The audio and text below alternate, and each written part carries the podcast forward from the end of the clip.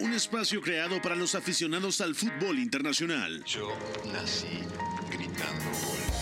Un proyecto radiofónico informativo, analítico y reflexivo, No tengo nada de original. en el que un grupo de periodistas repasan la actualidad del fútbol en cada rincón del planeta. Todos los bebés se asoman al mundo gritando. Y como todos, quise ser jugador de fútbol. He sido el peor pata de palo que se ha visto en los campitos de mi país. Arranca Catenacho W, la casa del fútbol internacional.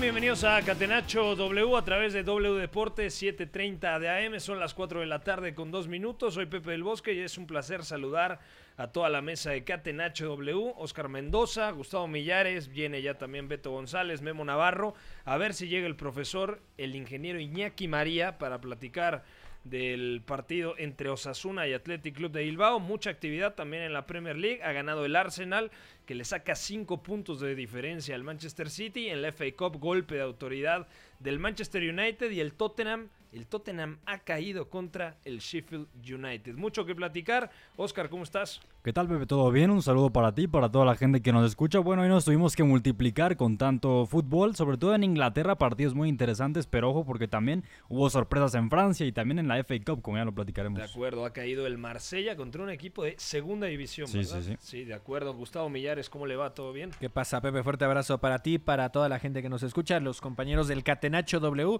A ver, este Arsenal sigue metiéndole cada vez más y más presión al City y son cinco puntitos, ahora sí, con la misma cantidad de partidos, 25 cada uno. De acuerdo. Eh, también Memo Navarro, a la distancia, ¿cómo estás, Memo? ¿Qué tal, Pepe? Un saludo para todos. Pues eh, nos está poniendo una FA Cup eh, bastante bonita y atractiva, ¿no? Solo eh, cuatro equipos de Premier League quedan vivos en los cuartos de final, tres de Championship y además el Grimsby Town de League One, eh, perdón, de League Two, que es la cuarta división de Inglaterra. Así que esos cruces pueden ser eh, interesantes, aunque obviamente los favoritos son los dos de Manchester. De acuerdo. ¿El sorteo cuándo es, Memo? Eh, me parece que se hace entre hoy y mañana, entre hoy terminando el último partido y mañana seguramente conoceremos ya los cruces. Bueno, todo pinta a que podríamos tener, si los cruces favorecen, una final Manchester City contra Manchester United, que son a día de hoy los dos principales candidatos. Ya también está Beto González. Beto, ¿cómo te va?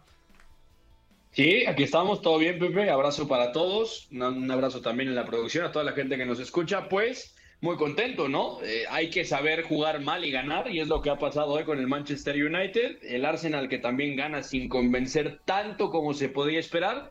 Un rival muy duro el Everton y copas en general, así que hay mucho que platicar. De hecho, el sorteo ya lo tenemos, ¿verdad, Oscar? Sí, ya, ya El está sorteo dando. Ya. es inmediato. Sí. Cuéntanos, ¿qué, qué Bueno, ha pasado? tenemos Manchester City contra Burnley, Manchester United contra Fulham, ojo Uy. con ese partido, Uh. Brighton contra Grimsby y de momento Sheffield United contra Blackburn.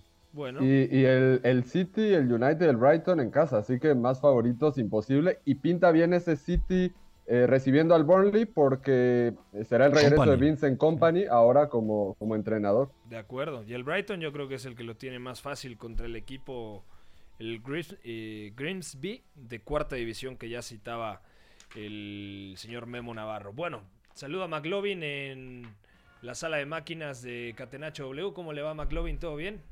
Un fuerte abrazo.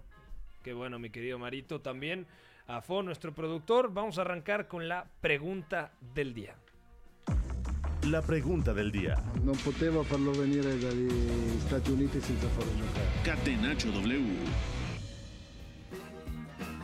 La pregunta del día dice así, hoy el Liverpool ha ganado al Wolverhampton y con esto preguntamos a toda la gente, ¿le alcanzará al conjunto Red, al equipo de Jürgen Klopp, para entrar a alguna competencia europea de cara al próximo curso? Comienzo contigo, Gustavo Millares. Yo creo que sí, e incluso puede ser la, la, eh, Champions League, ¿no? Porque, a ver, todavía queda un largo trecho, quedan todavía 13 partidos para algunos eh, 14 encuentros en esta Premier League y el Liverpool está a de 6 puntos del Tottenham y con un partido menos. Y sabemos que los Spurs no tienden a ser tan regulares, a lo mejor sí eh, cierran un poquito los juegos, a veces con contundencia de un gol de Harry Kane pueden hacer la diferencia, uno por cero con lo mínimo, pero yo creo que ahí Liverpool sí puede eh, a escalar posiciones. Lo de los tres de arriba no se mueve, ¿no? Pero creo que entre Tottenham, Newcastle y Liverpool, sí el Liverpool puede robar ahí en la cuarta posición de Champions. Para ti, Oscar, ¿le alcanza a Liverpool para entrar a competición europea? Sí, sobre todo porque ahora tiene que enfocarse, bueno, en la Premier League será muy importante porque es muy probable también que ya no tenga la Champions con esa desventaja de 5 a 2 contra el Real Madrid. Tiene todo puesto de cara y además es una forma interesante. eh, incluso ha recuperado algunos activos. Vamos a ver también eh, cómo evoluciona Darwin Núñez también. Cody Gakpo, Mohamed Salah. Yo creo que sí estará, si no en Champions, al menos en Europa League, sí. Memo Navarro, ¿entra a Champions, a Europa League o se queda sin nada el equipo de club? En este momento te digo que sí, sobre todo porque ni el Tottenham ni el Newcastle me parecen tan fiables para quedarse con ese cuarto puesto en la Premier League. Pero ojo con la semana del primero de abril al 9 de abril. Se enfrenta al Manchester City, al eh, Chelsea y también al Arsenal, eh, que lo reciben en Anfield. Esos tres partidos yo creo que van a ser decisivos. Yo creo que a mediados eh, de, abri- de abril platicaremos y tendremos mucha más certeza, porque seguro ahí se definirá todo. Es que es un calendario bastante Pues complicado. entrada ya el que sigue, ¿no? Claro, el domingo United. es Mm. el clásico de Inglaterra, ¿no? Liverpool contra Manchester United. Ahí podría ser un golpe sobre la mesa si el Liverpool en Anfield le gana a un Manchester United que viene con una racha positiva. Yo lo veo complicado que eso pase, pero seguramente Liverpool entrará. La plantilla le da, pese a que ha estado incompleta, pese a que han sufrido con lesiones.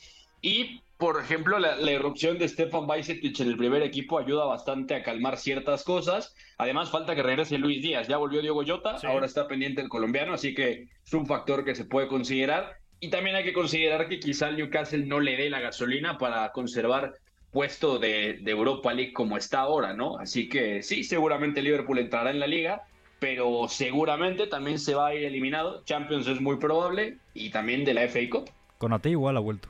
Conate ha vuelto el día de Sí, hoy. de acuerdo. Eh, Iñaki María, un fuerte abrazo hasta Segovia, España. Te damos la bienvenida a Catenacho de miércoles. ¿Cómo te va, Iñaki?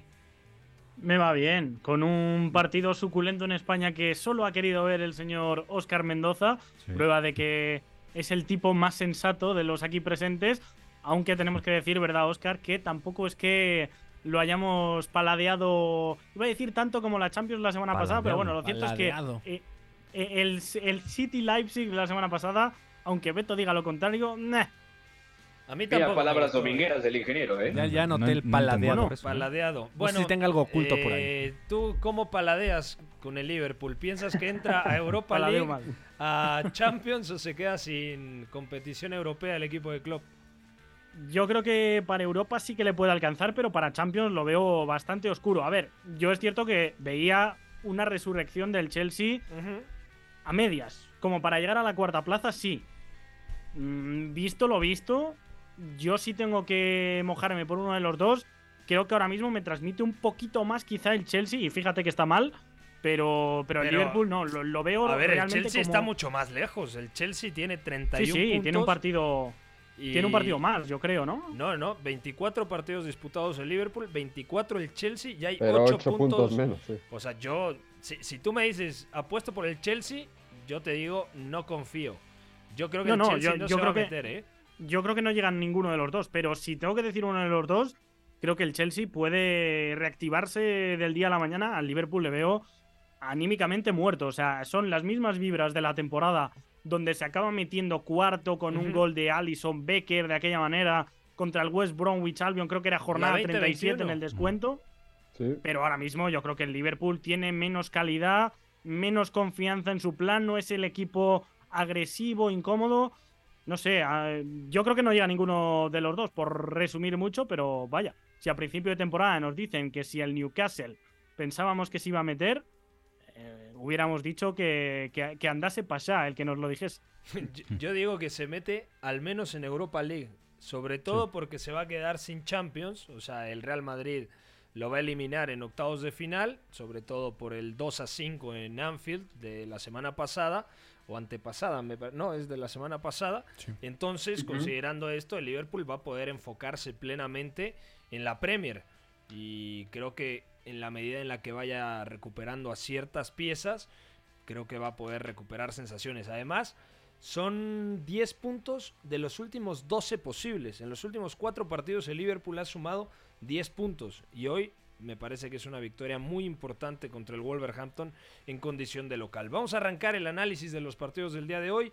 Eh, nos quedamos en Inglaterra para hablar del triunfo del Arsenal. Goleada 4 a 0 contra el Everton. Premier League. Young for United. To it over the line. And Manchester United have the lead at Vicarage Road.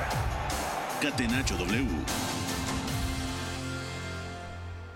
يا زينتشينكو يلعبها حلو قوي ايدين كيت يتحرك بشكل رائع ولا يا ولد يا ولد يا ولد Bueno, 4 a 0 ha ganado el Arsenal. Me parece que hay actuaciones individuales brutales. Bukayo Saka, que marca además una anotación impresionante a pase de Sinchenko, que vuelve a ser determinante, sobre todo invadiendo carriles interiores. Le mete un pase filtrado y luego, cómo se da la vuelta Bukayo Saka, define a primer palo y le rompe el arco a Jordan Pickford. Eh, Bukayo Saka también asiste en el segundo gol, en este caso a Martinelli, que se fue con doblete. Trossard volvió a jugar en punta en lugar de Enquetia, que entra el joven Eddie Enquetia y da una asistencia precisamente para Martinelli. Gabriel Magaláes también un muy buen partido y Ramsdale cuando fue exigido también levantó la mano. Buen partido del Arsenal, sí, 4-0, quizá un poquito excesivo por Cruel. lo que fue el primer tiempo, ¿no? Pero mm, creo que victoria merecida, Oscar, del equipo de Mikel Arteta ante un Everton, ante un equipo que hace poco en Goodison Park le había, le había ganado. Sí, de hecho en el primer tramo del partido daba esa sensación de que se podía repetir lo que ocurrió a inicios de febrero en Goodison Park, con ese equipo tan replegado, 4-5-1 con Dwight McNeely también con eh, Iwobi trabajando en labores defensivas para hacer los 2-1 en banda. Y del lado del Arsenal, como comentabas, hay muchos puntos individuales que son muy dulces. Ya platicabas de Bukayo Saka Quizá Jorginho es el que desentona un poco en este partido, no estaba fino al inicio y de hecho para la segunda mitad entra Thomas Parte y se ve claramente eh, una mejoría para el equipo y de hecho, bueno, también es, es muy positivo que esté volviendo de su lesión en este nivel el mediocampista ganés, pero el Arsenal que deja sensaciones muy buenas porque además los que entran desde el banquillo responden y están a la altura. Fabio Vieira también entró para hacer un poco de Granit Xhaka, incluso Eddie Nketiah que también tiene muchas cosas positivas a nivel asociativo. Para mí el Arsenal, la noticia más positiva, además de la goleada, es que tiene incluso muchos revulsivos para dar eh, soluciones al equipo frente a un bloque tan compacto como lo suele ser el Everton, al menos desde que volvió Sean Dyche. Y además, Gustavo Millares, la buena noticia es que el fin de semana juegan contra el Bournemouth, contra un equipo que en casa seguramente le van a, a ganar, y el City juega contra el Newcastle, que va a ser un partido mucho más difícil. Sí, contra otro que está peleando ahí por esas competiciones europeas. A ver, el tema primero de, de Dyche, creo que había hecho un primer tiempo en sus parámetros y en sus alcances lo mejor que podía, ¿no? Dentro de los altibajos que ha venido manejando este equipo del Everton. Al Arsenal le costó un poquito arrancar, pero también ahí se nota como la pegada de sus jugadores que están evolucionando, que cada vez son mucho más constantes y que un Bukayo Saka con un disparo, un fierrazo de esa magnitud puede cambiarte todo el juego y de ahí ya derivar un segundo tiempo que fue completamente diferente, ¿no? Y un segundo tiempo donde ya se notaron las hechuras eh, de este Arsenal, donde también hay que decir que lo de Trossard te cambia un poquito, también eh, las variantes que tengas al frente, todo lo que intercambia eh, posición estando ahí como punta o como falso 9. A ver, decíamos del fondo de armario de- del Arsenal, ¿no? Que se ha corregido ligeramente, tampoco es que hayan contratado mucho, pero por lo menos tener ahí ya otro hombre como Trossard que lo venía haciendo muy bien con su anterior equipo en el falta, primer Gus, semestre. Sí. Porque siempre, o sea, tiene fondo de armario, sí. Mejoró con la llegada de Jorginho, con la Sí. llegada de Trossard, perfecto. Pero de cara a la próxima temporada, ya que estén compitiendo en Champions, va a necesitar, yo creo, al menos un extremo más, algún defensor Sí, más. defensa que te dé más variantes. Y sobre todo porque hoy en día se habla del Arsenal que seguramente la Europa League la van a hacer un lado, ¿no? Pero, pero ahora, sin tener a lo mejor el máximo presupuesto comparando con los otros dos, tres eh, enormes de, de billetera ahí en eh, la Premier League, creo que es mucho más fácil ya invertir de forma inteligente con un proyecto de este tipo y es lo que se agradece y no tener que estar pensando en sacar cinco o seis jugadores y tener De que acuerdo. incorporar a la misma cantidad. A ver, son cosas muy puntuales que ya tienen en sus manos el controlar y el forjar y ya hacer mucho más experimentada esta generación que sigue siendo joven. Para la próxima temporada puede volver Balogun, ¿no? Si no me equivoco, Sí. del Reims, que sería brutal. Yo lo cedería. Chichi en la liga francesa, ¿eh? Sí, Sí, sí, sí. pero yo lo cedería, honestamente. Memo Navarro, ¿cómo viste el partido del Arsenal? Buenas sensaciones, buen resultado. Tiene jugadores. A, a mí- a mí me fascina ver al Arsenal, ¿no? Cuando están conectados, cómo fluyen con la pelota. Saben perfectamente a lo que tiene que jugar este equipo. Y sea campeón o no esta temporada de Premier, la verdad ha sido todo un gusto, ¿no? Poder verlos a este nivelazo.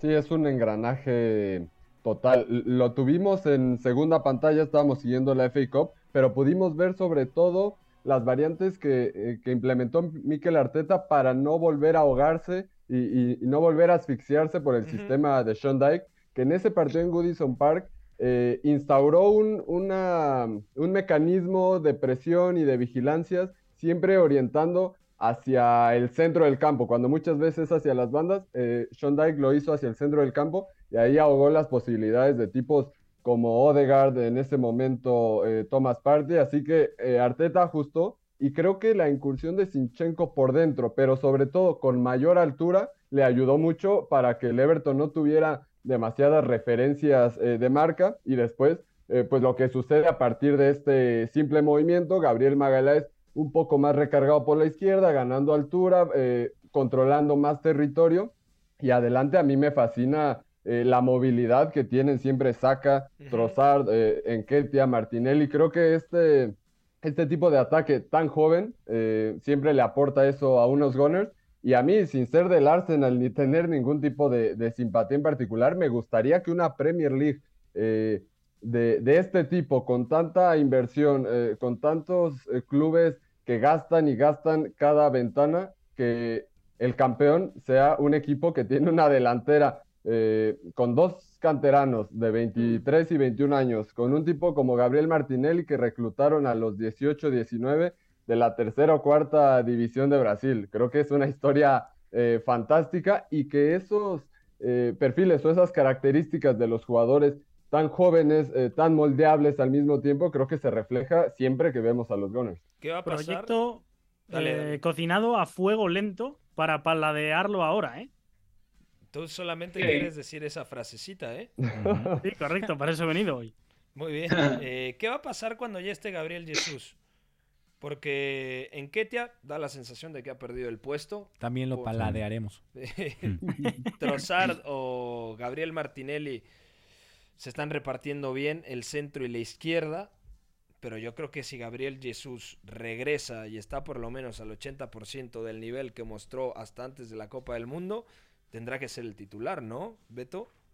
Sí, de acuerdo. Yo no creo que Nketiah haya perdido el puesto. A mí simplemente me parece que Arteta está intentando meter a todo mundo en dinámica y es la razón por la que también ha jugado tanto Jorginho, ¿no? Es traerlos, es tu fondo de armario, pero son buenos jugadores. O sea, además estamos hablando de un Jorginho que es campeón de Europa y campeón, campeón de, o sea, campeón de la Champions y campeón de Europa con Italia, ¿no? O sea, no es cualquier fondo de armario, necesita empezar a incorporarlo y que también Jorginho se familiarice con el sistema, porque no, no iba a funcionar de golpe y porrazo, ¿no? Lo de Leandro Trossard también tiene mucho sentido, empieza jugando en banda, tiene su primera titularidad en banda, ahora está jugando en la punta, porque Trossard puede jugar ahí en banda, pero también te puede dar esa opción de ser el punta, ¿no? Que tiene capacidad para replicar justo lo que ha buscado Arteta, tanto con Enquetia como con Gabriel Jesús, ¿no? La capacidad de ofrecer apoyos, venir a jugar espaldas de pivote, o sea, Pero tener un sobre todo mucho equipo. intercambio de posición con Martinelli. O sea, porque no es lo mismo Sí. jugar con Trossard arriba que jugar con.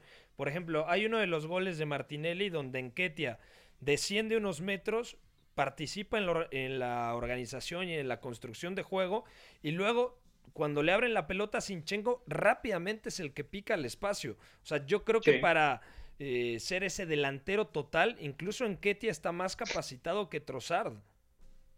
Eh, Puede ser, pero a mí me parece más un, un tema de rodaje. Al final, cuando vuelva Gabriel Jesús, seguramente va a ser titular, lo va a llevar de a poco. Y además es, es como un fichaje otra vez, porque además es competir en, en Europa League y además es el hecho de seguir vivo en, en Copa. O sea, realmente el Arsenal ahí, bueno, ya no, ya no está en Copa, ya, ya lo ha hecho el, el Brighton en Bueno, su en día, Europa en, League, en ¿no? FA Cup, sí, en Europa League. Así que, o sea, me parece que es tremendo. Y además, si regresa bien, que por lo que se ha contado en Inglaterra está bastante bien y está a punto de volver, pues ya está. Ahora también es analizar cómo, cómo ha rendido el Arsenal sin, sin Gabriel Jesús, ¿no? Se pensaba que iba a ser el fin del mundo, en que Tía respondió, ahora Trossard llegó bien, está adaptándose a jugar ahí. Es decir, el equipo estructuralmente ha absorbido de forma perfecta esto, y así que cuando regrese va a ser mejor y seguramente comerá minutos de titular. De acuerdo, vamos a cambiar de partido. Toca hablar del Liverpool rápidamente antes de ir a la pausa.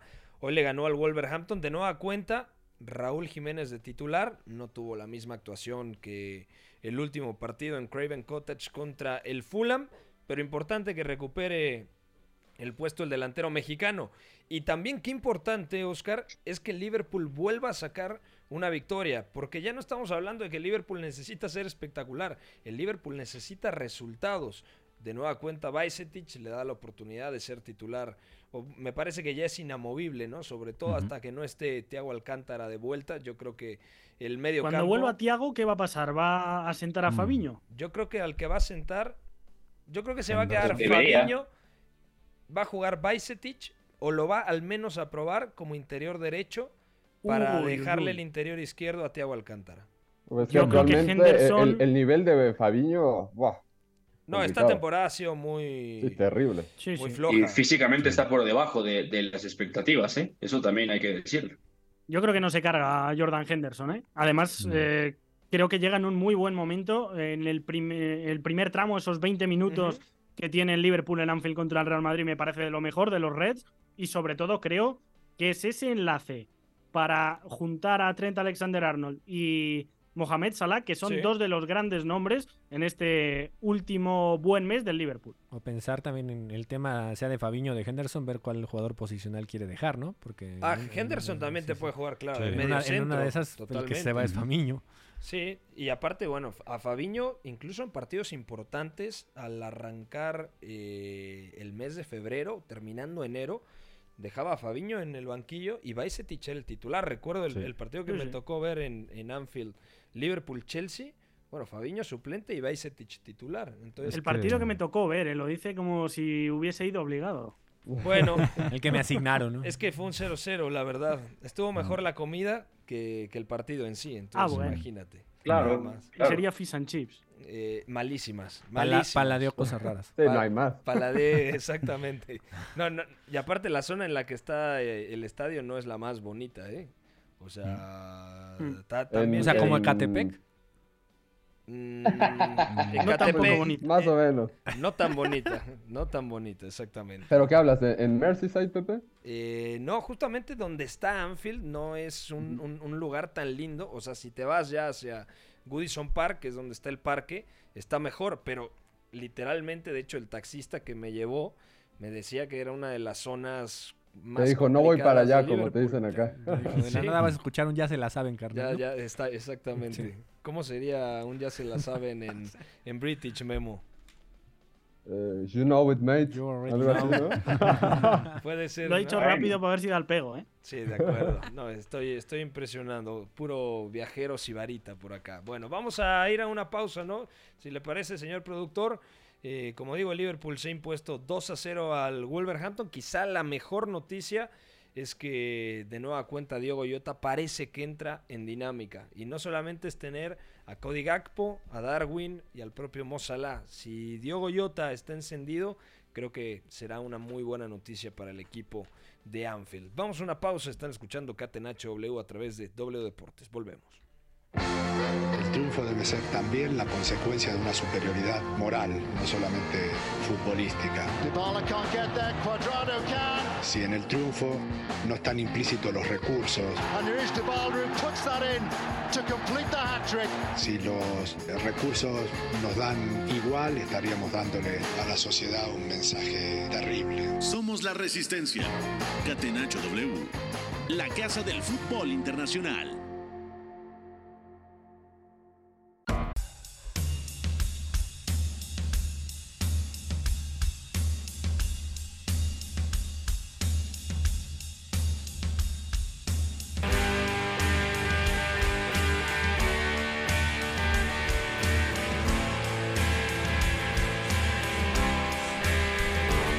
De vuelta en Catenacho W, son las 4.30, 4 y media de la tarde. Oscar Mendoza, Gustavo Millares, Beto González, Iñaki María desde España, Memo Navarro y un servidor Pepe del Bosque repasando lo más destacado del fútbol internacional. Vamos ahora a charlar un poco del Manchester United, que sufrió el día de hoy, pero terminó ganando 3 a 1 contra el West Ham y está en cuartos de final de la FA Cup. FA Cup. Atención, amigos. Vigorza, Garnacho, Raya, ¡Oh! ¡El gol! Bueno, Beto González, se le estaba complicando la situación. El West Ham, golazo de Benrama, había marcado primero. Y luego apareció Bebhorst, luego Garnacho. Y al final me parece que fue Fred, ¿no? El que marcó el 3 a 1. Sí, sí, sí, de acuerdo. Eh, a ver, es un partido que el United tenía que ganar porque lo juega mal, pero lo compite. Y esto me parece que es vital para un proyecto como este, ¿no? Que está creciendo, que ya acaba de ganar un título hace tres días y que además se veía un poco cansado en general pese a la rotación. Y luego también es que la rotación es la que es, ¿no? O sea, el West Ham no es mejor que el United los primeros 20. De hecho, el United tiene una muy clara con Savitzer, luego Antonio tiene la más clara del West Ham hasta antes de la del gol, donde De Gea hace un Cristo tremendo, ahí protege el récord de, de porterías imbatidas. Y después de esos 20 minutos el United sí empieza a sufrir, sobre todo porque el West Ham le orienta bien hacia afuera, controla los duelos en banda. Johnson me parece que está muy bien sobre Alejandro Garnacho y luego también es cierto que eh, Palmieri, Emerson Palmieri está bastante bien contra Anthony y Anthony deja un mal partido. Francamente Anthony no juega bien, así que United muere fuera, no puede progresar por dentro, con McTominay de medio centro tampoco consigue realmente muchas cosas.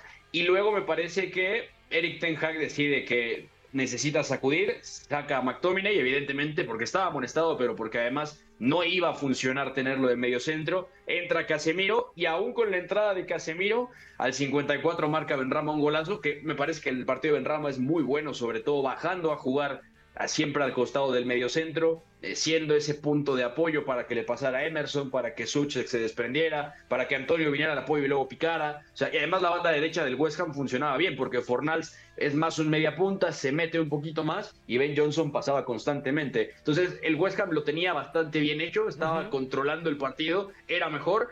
Y luego me parece que el United empieza a reaccionar eh, después del gol. Primero porque vienen cambios. Entra Lisandro por Lindelof. Ahí me parece que Maguire, si bien acaba bien el partido, eh, no fue el mejor de los dos centrales hasta el gol. Y luego, bueno, también entra Rashford, sale Anthony. nada de ser y otra vez Ten Hag. Maguire, ¿eh? La patada, sí, la patada salir al Antonio. achique. Justamente, ¿no? Lo, casi lo mata en ese, en ese achique, que no lo hace bien. Y luego me parece que Ten Hag ajusta bien, otra vez tirando del boot Beckhorst media punta, ¿no? Rashford entra en punta, Beckhorst baja un poquito y luego ahí entra Bruno Fernández a la derecha después de empezar como interior derecho. Me gusta esto sobre todo porque si bien los cambios, Rashford no tiene tanto peso en el partido, es un ajuste coherente tácticamente y me parece que Beckhorst, o sea, más allá del gol de Garnacho, que su partido no es tan bueno sino hasta el 65, o sea, Beckhorst es el mejor, ¿no? O sea, tanto en la punta como en la media punta, ofreciendo apoyos, descargando de primera, o sea, básicamente haciendo lo que se necesitaba de él a muy buen nivel, con la confianza hasta el tope y bueno, o sea, Además, me parece que de media punta también tiene ciertas conducciones de cara muy, muy buenas. Entonces, la reacción del United es muy buena. Yo lo separaría en tres. Del minuto 0 al 20 es un poco mejor el United. Del 20 al, yo te diría 65, sufre bastante. Y luego empieza a inclinarlo, le anulan un gol a Casemiro y es cuando se inclina todo, ¿no? Y Al aparte final. se, se confirma, Memo, que hay en este equipo jugadores que son de otra dimensión, ¿no? El caso de Casemiro, que entra al medio Sí. tiempo por McTominay, Marcus Rashford, Hasta que entra Fred. cuando el equipo ya está abajo en el marcador, eh, el propio Lisandro Martínez. Entonces, hoy es un golpe de autoridad, pero también yo creo que es un mensaje claramente por parte de Eric Ten Hag, en donde se sabe quiénes son los titulares y quiénes son los suplentes. Sí, totalmente de acuerdo. Y el propio Ten Hag lo ha dicho, a él no le gusta rotar. Hay por ahí eh, una corriente, una, una opinión que ha trascendido de manera errónea, que es, que es alguien que maneja mucho su plantilla y que da muchos minutos. La verdad es que no, y menos al llegar a un nuevo club. Él ha dicho que quiere instaurar eh, con 12, 13 jugadores eh, sus principios, sus reglas en el modelo de juego y a partir de eso crecer. Por eso también vemos una diferencia muy marcada entre su 11 tipo, que ya lo conocemos, eh, salvo algunas modificaciones, sobre todo en el extremo derecho, por la baja de nivel y algunas lesiones de Anthony, pero todo se repite. Y hoy que solo juegan cuatro que vieron actividad el domingo en la final de la Carabao Cup, pues se nota bastante. Ese medio campo eh, con Scott McTominay y Marcel Savitzer, sí, tenía mucha energía, tenía mucho fondo físico, pero pocos recursos eh, con balón para ser, eh, para ser justos. Y además es innegable que el United está enfrentando un calendario de locos. Yo creo que de lo más pesado que se podría ver en Europa. En este mes, del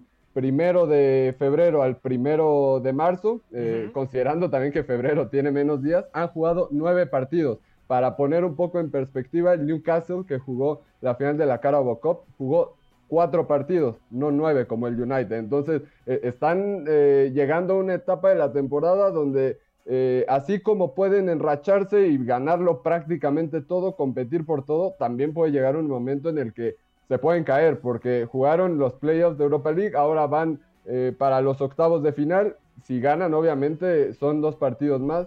Recordemos también eh, que fueron de los pocos equipos que no jugaron eh, tras el fallecimiento de la reina, entonces tienen partidos pendientes de esas fechas todavía.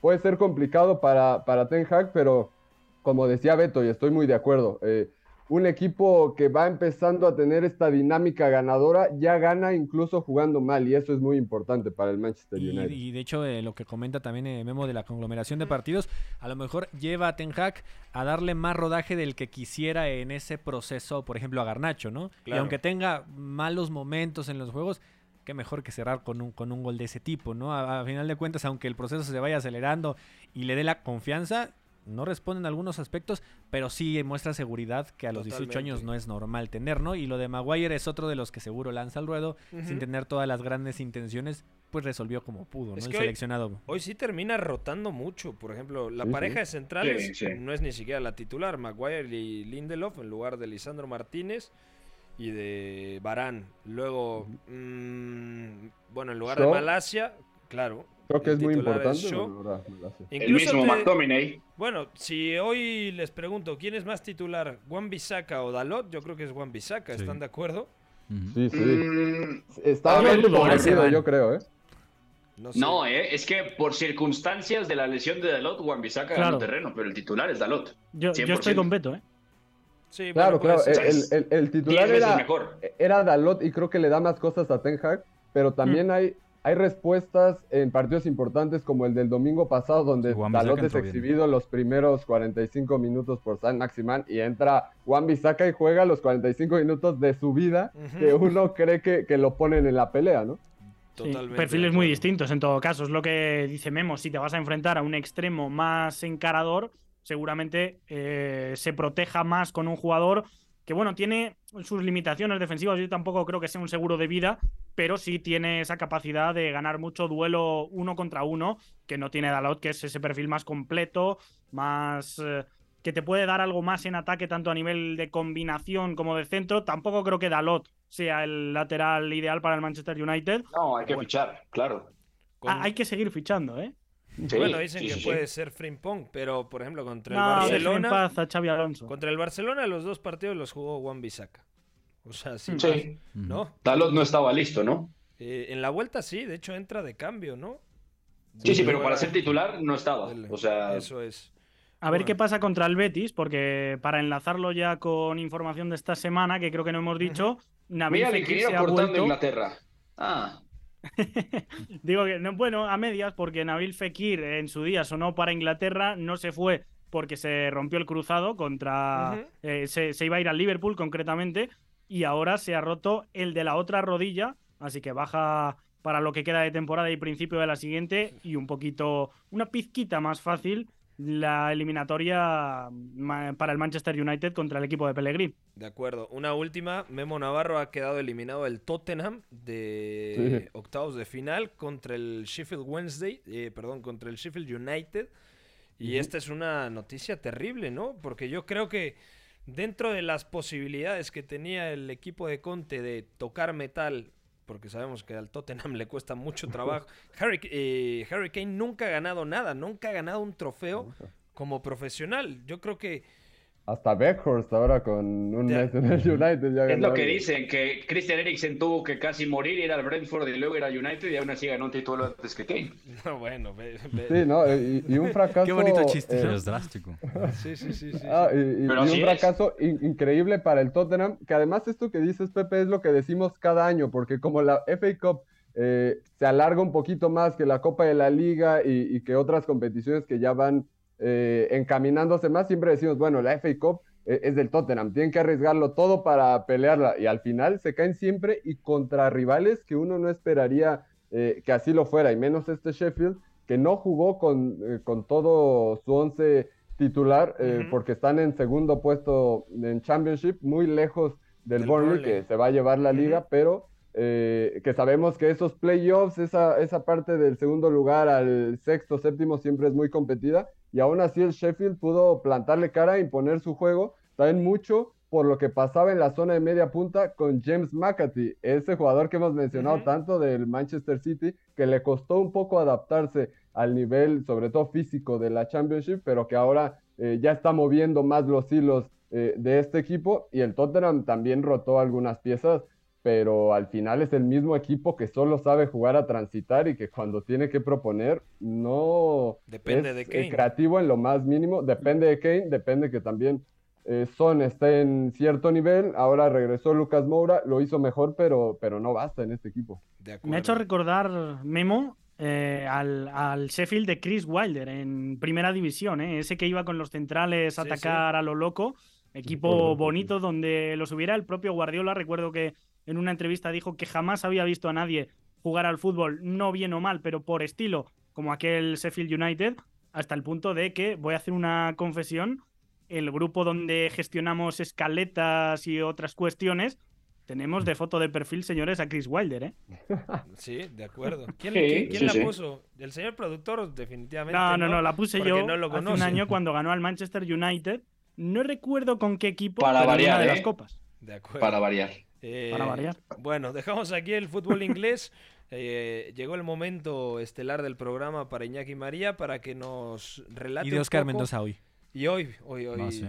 Bueno, aunque tenía los ojos más puestos, la verdad, en lo que sí, sí. sucedería en el, en el Emirates. creo. Pero, Ah, mira, ya se sabía. Vamos Sí. a hablar entonces de la Copa del Rey. La Liga. Con el balón en bandeja de plata, gol. Catenacho W. Copa del Rey. لكن عندنا كرة سريعة وأمامية للزلزولي يحاول الزلزولي خطير الزلزولي وكرة زلزولي زلزولي يزلزل الست Abdesamad Etzala Souli. ¿Está bien dicho Por o no, ejemplo. Iñaki? Mm. Mejor conocido como No lo sé. Abde. Aquí le llamamos Adbe para evitar eso, precisamente. Abde, primer eh, y único gol del partido. ¿Le va a alcanzar desde tu punto de vista esta victoria 1-0 en el Sadar contra el Athletic Club de Bilbao? Porque hay que recordar, son partidos o es una serie de partido con ida y vuelta, ¿no? Ida y vuelta y con la particularidad de que la vuelta es el 4 de abril. O sea, queda más de un mes y de aquí a entonces pues pueden cambiar muchas cosas, dinámicas, lesiones, etcétera. Yo creo que eh, eliminatoria bastante igualado. Hoy el Athletic no me ha gustado nada. Creo que ha sido un equipo muy ramplón, con balón, con muchos problemas para proponer, quitando ese tramo final que sí que se ha sentado cerca del área defendido por Sergio Herrera. Mucho centro, mm, poco por dentro. Han conectado un par con Sancet, que a mí me parece un muy buen jugador para este tipo de partidos, pero a cuentagotas no ha terminado de, de pesar a lo largo de los 90 minutos. La primera parte también eh, ha estado bien. Muniain hoy partiendo como extremo izquierdo, aunque el capitán del Athletic esta temporada con la llegada, con la vuelta, mejor dicho, de Ernesto Valverde está jugando más como media punta del 4-2-3-1, como interior incluso del 4-3-3. Pero hoy lo hemos visto desde la izquierda, se ha metido por dentro, de más a menos, en cualquier caso, Iker Muniain. Y Osasuna, pues ha hecho Sí. fuerte a través de lo que le caracteriza, ganar duelos, su juego directo, eh, hay que decir que Osasuna ha crecido bastante eh, respecto a lo que era el principio del proyecto con Arrasate. Ahora mismo ya pues te mete una Aymar Oroz, que es otro de los jugadores jóvenes de tres cuartos que mejor paladar está dejando esta temporada en España. Te mete a Moy Gómez, que en el Villarreal, por ejemplo, jugaba también de falso extremo, un poco como Sergio Canales. Y hoy los ha metido a los dos de interiores, es decir, jugadores de buen pie, pero ha vuelto un poco a lo que fue su receta para hacerse fuerte. Ya digo, juego directo, segundas jugadas, un partido de mucha fricción, ¿verdad? Mendoza no ha sido nada especialmente rescatable para quien piense en meterlo como diferido, pero Sasuna creo que ha sabido jugar mejor sus cartas, aunque dictará sentencia a San Mamés, la catedral del fútbol, que a mí me parece que ahí Yo ganar que- al Athletic, yo si me tengo que mojar, digo que va a haber remontada. ¿Hay gol de visitante? No, Mm. lo han quitado. Hasta hace un par de temporadas sí había, pero ahora mismo, de hecho, es el único partido en el cual eh, tenemos esta pregunta porque la Copa del Rey solo tiene a ida y vuelta la semifinal, el resto es partido único. La Supercopa también la juegan cuatro equipos en Arabia Saudí, pero solo es a partido único. Así que el único partido en el cual tenemos esta pregunta que se responde con un no, no hay valor doble de los goles fuera de casa, es desde hace un par de temporadas esta ronda de semis. Y mañana tendremos la otra semifinal, partido de ida en el Santiago Bernabéu entre el Real Madrid y el Fútbol Club Barcelona. Eh, No va a jugar Robert Lewandowski, parece que Ferran va de delantero, ¿no, Iñaki? Seguramente sí. Eh, el que está en duda es Ansu Fati, que en principio pues no es de los titulares del Barça, pero claro, al final no está Dembélé, no está Pedri, por lo tanto Gaby seguramente juegue de interior. Mm, si Ferran Torres va de 9, pues al final, eh, por mucho que el Barça tenga tantos extremos, eh, no le quedan eh, activos para jugar. Yo intuyo que. Rafinha va a partir desde Como derecha, que a Gaby lo va a mantener de extremo izquierda Sí. va a ir de 9 con Ferran Torres y que luego pues meterá un tercer centrocampista, no sé si que sí junto a Busquets y Frenkie O tal Sergi vez Roberto. incluso Sergi Roberto, que exactamente se rumorea que va a renovar esta misma semana por el Barça. Con las declaraciones de Xavi Hernández no tienen la misma o no, no les parece, no les da la impresión de que Xavi mañana va a sobrevivir. O sea, no va a ganar, pero Mm. va a sobrevivir, a salir con vida, considerando las Partido de bajas. poquitas cosas, Sí. posesiones poco defensivas. Yo, yo espero ese plan de partido, sí. Te digo algo, Pepe. Para mí, esa es la declaración que daría Guardiola trasladándole la presión psicológicamente al rival, sabiendo que es mejor en ciertas cosas. Pero Xavi no es Guardiola y a mí esas declaraciones me parecieron un tal cual, sí vamos a sobrevivir, porque este Barcelona, por más que sea la mejor defensa de la liga, por más que fue una de las mejores de Europa hasta estos meses, depende muchísimo más de lo individual de lo que se comenta, ¿eh? Es Así que, a ver, eh, Pedri es Y- su y- mejor y es jugador. duda Christensen además también, ¿eh? Y mira, además, una más. o sea, pero sin Pedri, sin Dembélé, sin Lewandowski, o sea, Mm. yo creo que llega súper golpeado, Gus. Sí, y yo creo que el Real Madrid es el máximo equipo en el mundo que aprovecha las inercias, Sí. ¿no? Y, y lo, lo anímico Sí. sobre todo. A ver, y vienen en, en- no sé si extremos, pero sí en lados bastante opuestos. Además, creo que este Real Madrid, independientemente de que tenga también en la mente la Champions League y el. Barcelona, ya no esté pensando en ningún torneo de, de esta índole internacional, sí creo que puede incluso avasallar en este Sí. juego. ¿eh? O sea, no, no creo a lo mejor que en la liga pueda quitar el título, aunque sabemos que va- puede estar cardíaco, pero específicamente en este partido y esperando lo que se pueda dar en la vuelta, sí puede sacar una ventaja mayúscula. El Madrid recupera a Rodrigo, eso creo que es muy importante porque ha estado jugando Marco Asensio, que tampoco es que sea una garantía para este tipo de partidos tan importantes. Y para mí eso- titular, ¿no? También. Yo creo que sí titular. Vamos a ver si juega Tony Cross de inicio, junto con Fede Valverde posiblemente. Luka Modric, yo lo veo como suplente en este compromiso. También a ver cómo ajustan el tema de la lateral por izquierda, porque Sí. se apunta a Nacho como titular. No está ni Ferland Mendy, No hay otro. ni Álava, exactamente. Sí. Podría jugar Camavinga ahí posiblemente. Yo creo que va a ser Nacho el titular. No, y además, no, después del Nacho segundo seguro. tiempo en Anfield, a ver, Nacho es de lo mejor del Real Madrid Contra ese, Salah, sí. ese día. mm, Y después del destrozo que le estaba haciendo el egipcio al austriaco, o sea, yo creo que le- Nacho tendría que ser el titular, sobre todo para frenar en el uno contra uno a Rafinha, que ya lo saben, para mí no es eh, Hmm. el jugador que se pensaba que... Además, otro zurdo como Salah, pierna cambiada, que tiende a ir demasiado hacia adentro, jugador previsible, es verdad que no tan encarador, más centrador, pero bueno, Nacho, un diestro jugando en izquierda, yo creo que con eso ya se completa el puzzle. Con eh, Militao como central ya de vuelta. Así que bueno, mm, Rudiger, el Real. Madrid sigue un poco encajando el puzzle con pocas piezas, pero la polivalencia hace que, que en todo momento pues tenga esos cuatro efectivos defensivos. Bueno, y en medio campo también jugando con esa eh, polivalencia de, de Valverde también para irse adaptando a la enfermería que tenga. De acuerdo. Dejamos aquí el tema del fútbol español, viajamos a Francia para hablar de la Copa, porque hubo una tremenda sorpresa. Ligue 1. Le centre et le but pour euh, l'Olympique lyonnais. Catenacho W. Coupe de la Ligue. Resultados del día de hoy en la Coupe de France. Nantes ha, ha- ha derrotado 2 a 1 a Lens. El Toulouse 6 a 1 al Rodez. El Olympique Marsella, ojo, eh, terminó 2 a 2 el partido. Lo estaba perdiendo y en la tanda de penaltis se cobraron 8 tiros de cada equipo y terminó siendo eliminado el Olympique de Marsella, que además pues yo creo que le sabe muy mal al equipo de Igor Tudor porque hace apenas una ronda había eliminado al Paris Saint Germain. Entonces, Y eliminas. hace dos al Rennes, de hecho. O sea, eliminas a un rival complicado como el Rennes, eliminas al principal candidato como el Paris Saint Germain y luego pierdes contra un equipo de segunda división. Y hace unos días perdió el clásico de Francia también. De acuerdo. Y aparte salió con un 11 bastante titula- eh, titular. Estaba en Sí, Bemba, Valerdi, Kolasinac, Gendouzi, Beretut, Jonathan Klaus. Eh, Klaus en izquierda, ¿eh? Klaus en- jugó en los dos lados, un ratito y un ratito. Caboré partió desde la derecha. Alexis El Sánchez. burkinés, ¿eh? compañero de Gus eh, Sangaré, este. Sangaré, de acuerdo. ¿Familiar tuyo o no? Sí, del- sí, sí. de acuerdo. Político. Eh, político, ah, de, de acuerdo. No, no de sangre, ¿verdad? No, no, no. Bueno, ese No de en esa, no es de... ese- Oye, estás simpatiquísimo, Iñaki, no sé qué te está pasando, Dios mío. Paladeando. Paladeando, andas paladeando, ¿eh? Con un paladeo brutal. Oye, pero lo del Marsella, ¿tú pensarías que al igualar a ese, a ese minuto, al 96, con la calidad individual no va a perder unos penales donde además falla el, el rival el primer disparo? Sí. Es, es- es impresionante.